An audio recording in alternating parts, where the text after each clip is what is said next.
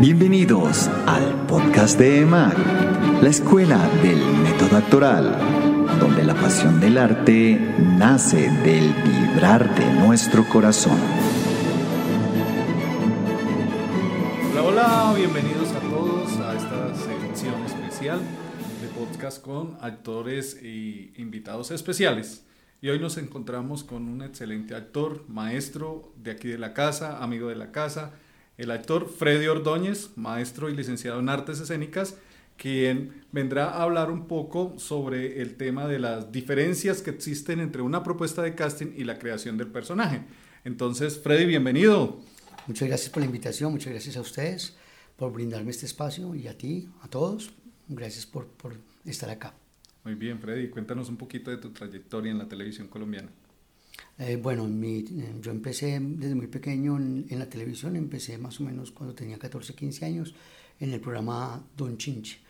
Más o menos eso fue para el año 82. Y um, duré haciendo ese programa hasta el año 87, 88, que fue cuando se terminó y pues de ahí partió mi carrera y ya pues he hecho innumerables series, novelas y pues prácticamente no me ha quedado espacio sino dedicarme a, al teatro, al cine, a la televisión. Muy bien, Freddy.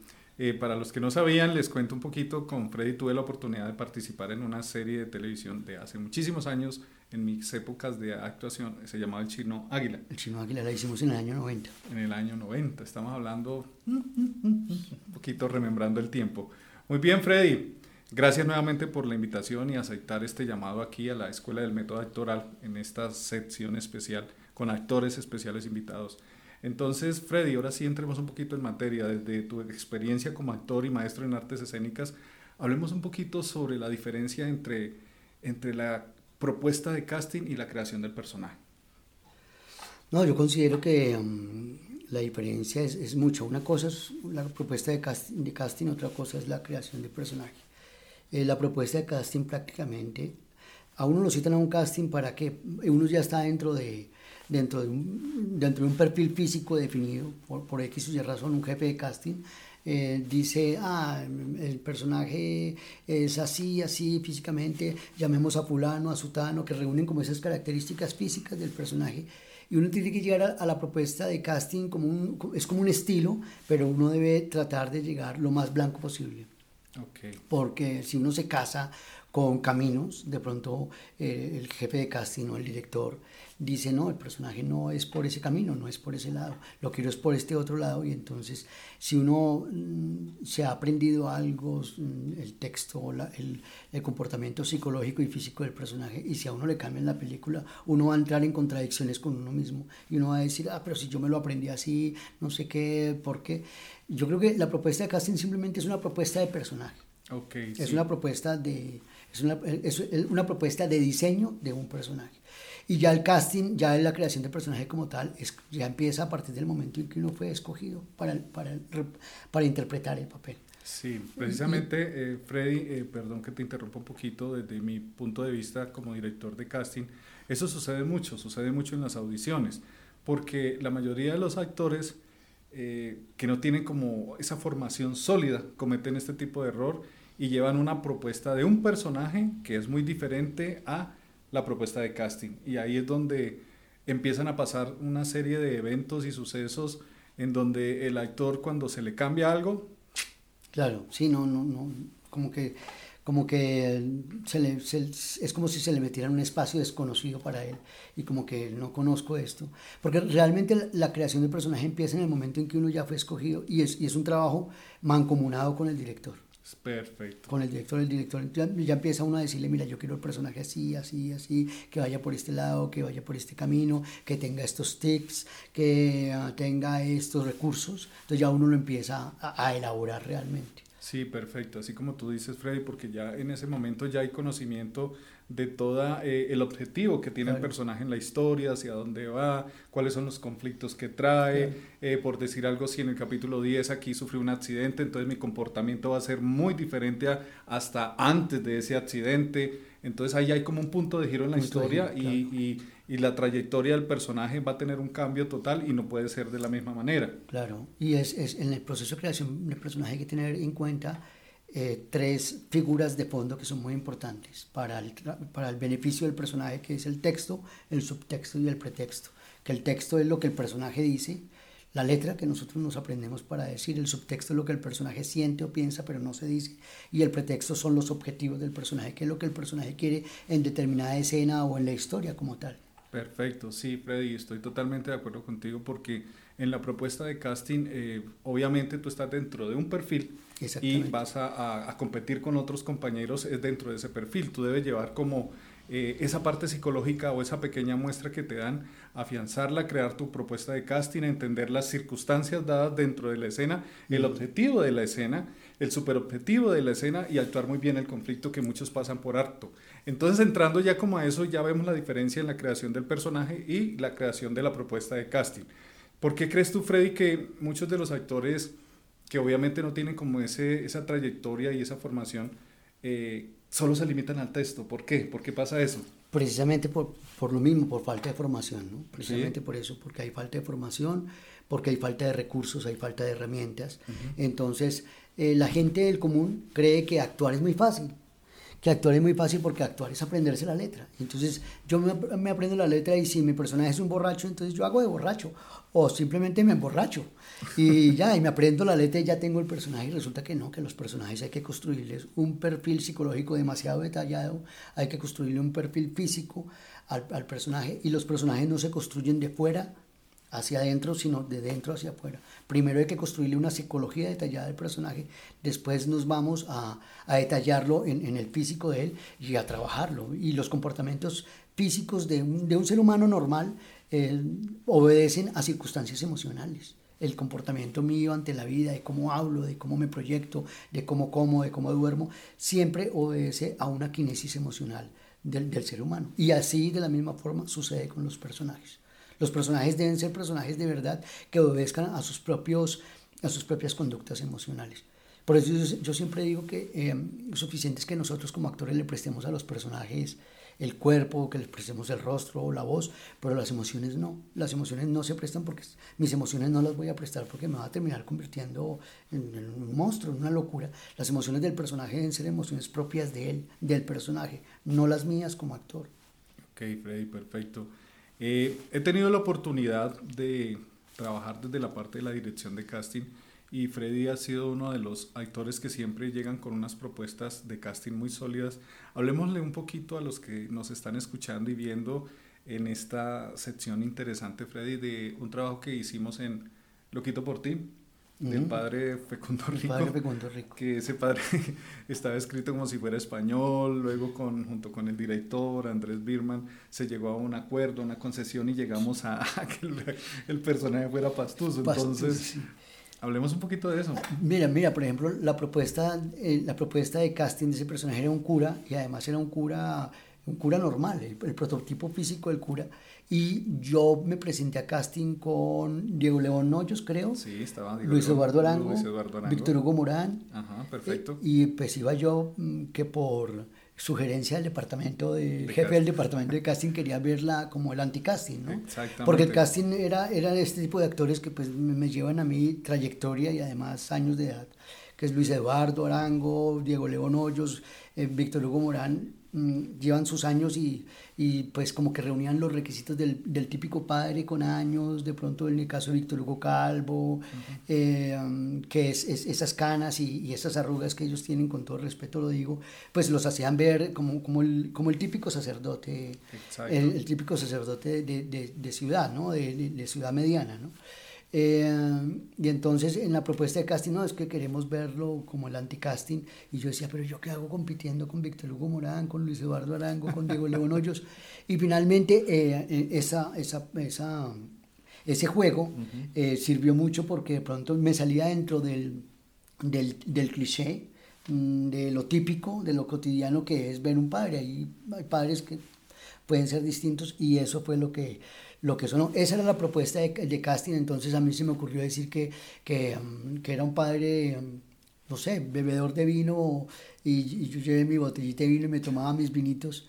Y entonces eso jugó y ahí a partir de, de ahí ya con Andrés Birman, con el departamento de casting, con el libretista, ya empezamos a jugar, a, a hacer la creación del personaje como tal.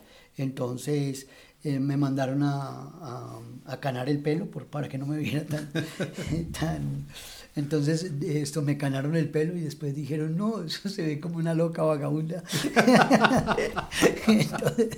entonces, es que les come años, ahí donde lo ven es come años. Entonces dijeron, no, no, no, bájenle un poco al, al, al proceso del canado, que no, que no, que no, te, no quede tan canoso.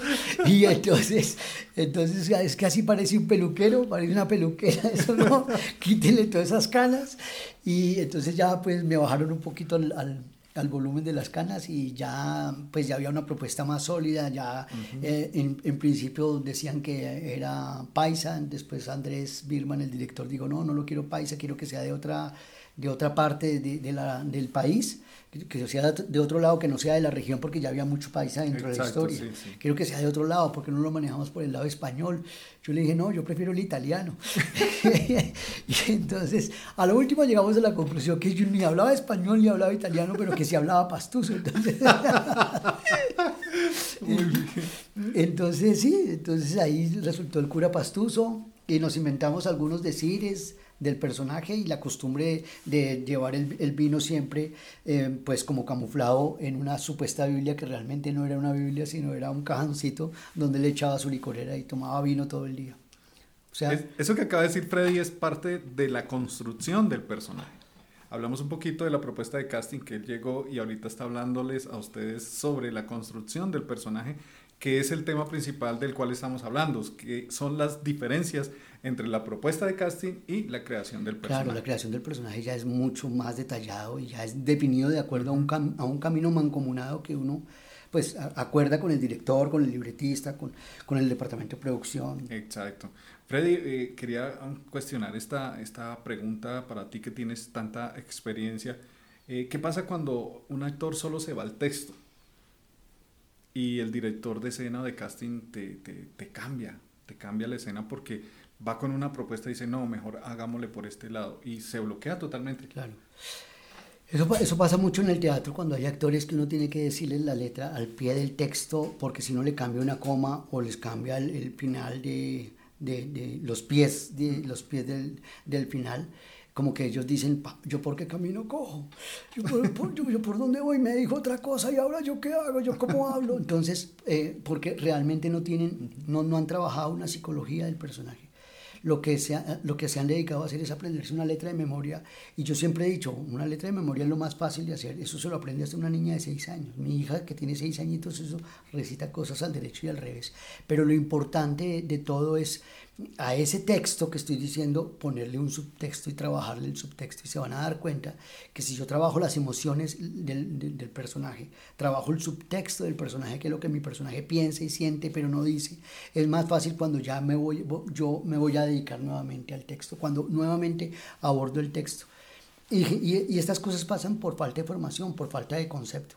Muy bien. Porque la gente cree, para hacer algo es aprenderme la letra y ya yo me aprendo la letra, pero no le construyo un pasado a ese personaje, un presente, un futuro, un, unas razones de ser emocionalmente hablando. Sí, yo le escuchaba a Freddy, ya que tú dices que cuando se van solo a la letra, eh, ahorita vamos a hablar un poco de recomendaciones, eh, eso lo dice el maestro Diego, Diego Vázquez, dice que lo primero que uno debe hacer es leer de una manera neutral. Neutral, sí. Para entender de qué se trata. Toda la razón, a nivel informativo. Y sigues leyendo y leyendo y luego empiezas a encontrar circunstancias dadas, luego empiezas a encontrar los conflictos, pero entonces el error que cometen la mayoría de los actores es que se van de una, directo al texto, claro. y pasan por encima este tipo de cosas y en el momento de actuar, entonces ve uno a un actor muy mecánico. Claro, mecanizada porque tiene mecanizadas el texto y las emociones y no hay nada por dentro. A uno cuando, cuando ve uno de estos, este tipo de trabajos es como si a uno lo invitaran a un asado o a un sancocho de gallina y uno llega, uno llega a ver el sancocho y resulta que el sancocho no tiene gallina. Solo caldo magui. Solo caldo magui ahí y, y, de pronto cilantro y no sé qué cosas más porque a uno lo invita. Es con, lo, lo, mismo sucede cuando uno va a ver el trabajo de, de un actor Exacto. con respecto a un personaje. Uno, uno, va a ver no solamente a un personaje escupiendo letra, sino uno va a ver su, su parte emocional, que es lo interesante. Uh -huh. Que es lo interesante. Por ejemplo, uno ver a, a Gary Oldman haciendo Drácula, pues y ver, o ver a Gary Oldman haciendo las horas más, más oscuras, creo que se llama, donde él interpreta a Winston Churchill, pues uno dice, uff, eh, hay un trabajo emocional por dentro. Y ese texto va acompañado de, de, un subtexto. Y, estoy muy de acuerdo con, con, con, Diego, estoy muy de acuerdo con, el, con, con Diego en lo, que él, en lo que él dice con respecto a, a, a, realizar lecturas para información sin ánimo de aprenderme el texto, sino informativo, informativo, a desagregar el texto, que es lo que yo llamo desagregarle, a entenderlo, por qué esto, por qué otro. Y ya cuando cuando uno ya va a abordar el texto para aprendérselo, ya uno lo tiene aprendido, de tanta lectura que uno le, le, Y ya uno le encuentra sentido a lo que uno está diciendo, em, le encuentra uno un horizonte y un destino a lo, que uno, a lo que uno está diciendo. Una interpretación lógica, porque el subtexto es el que lleva de la mano al texto, como si el texto fuera un niño chiquito y el subtexto fuera la mamá. Muy bien. Él es Freddy Ordóñez, nuestro invitado especial a esta sección especial de maestros, actores con gran trayectoria en la televisión, el teatro y el cine en nuestro país. Y es nuestro invitado especial aquí en la Escuela del Método Actoral. Freddy, ya para culminar y despedir a las personas que eh, están observándonos en esta, en esta charla, hablar un poquito de unas recomendaciones para ellos eh, en cuanto a la formación. No, que hay que estudiar que hay que estudiar y sí, hay gente muy linda, muy bonita, mujeres con unos labios preciosos, unos ojos divinos, hermosos, pero si no, si no estudiamos, pues ahí se queda todo. Eh, es importante. Aquí sucede, porque es la kinesis del, del, medio, sucede que una reina de belleza la sacamos o de presentadora o de actriz y eso me parece válido, me parece que, que son recursos y son herramientas necesarias para... Pero si no hay formación no hay nada. No hay formación no hay nada, porque, porque no, ¿qué va a haber? Hay una niña linda hablando o un tipo guapo, un chico guapo eh, con su barba bien tupida y sus dientes perfectos y sus ojos maravillosos, increíbles, profundos, pero lo, que necesitamos es que el, la, la, vida del personaje, entonces hay que tener formación, hay que estudiar, hay que conocer diferentes técnicas, hay que leer, hay que mm, observar y ver mucho cine, eh, si queremos ser actores, tenemos que estar en función de esto y no es fácil. Aprenderse la letra es lo de menos, eso lo hace mi hija que tiene seis añitos, lo hace. Lo, lo, lo interesante es construir personajes y no volvernos actores de texto es construir personajes que nuestra actuación sea visceral, sea natural y emocional. Hoy en día los directores están, están evaluando y están, le dan mucho valor a, a la, naturalidad del actor, lo visceral que puedan ser las emociones del actor, que no sean fingidas. Hay muchos actores que trabajan de fuera hacia adentro y es todo lo contrario, se trabaja de dentro hacia afuera. Entonces hay que estudiar, hay que aprender técnicas, de verdad. El estudio es importante, la formación es muy importante. Estamos cansados de, de ver eh, actores que no son actores, directores que no son directores, productores que no son productores, eh, cantantes que no son cantantes. Eh, presidentes que no son presidentes, presidentes del Senado que no estudiaron, que, que, no se graduaron de bachillerato. Muy bien. Hay que estudiar, hay que, la formación, las pretensiones son importantes dentro del ser humano, pero muy importante es la formación. Yo tengo derecho a ser pretencioso, pero que mi pretensión vaya acompañada de conocimientos. Muy bien, gracias Freddy, nuestro invitado especial, nuestra sección especial prontamente nos veremos con otro invitado súper especial. Síganos viendo. Un abrazo para todos y nos vemos en una próxima oportunidad. Muchas gracias por la invitación. A ti, Freddy, muchas gracias. Me quedan debiendo el vino.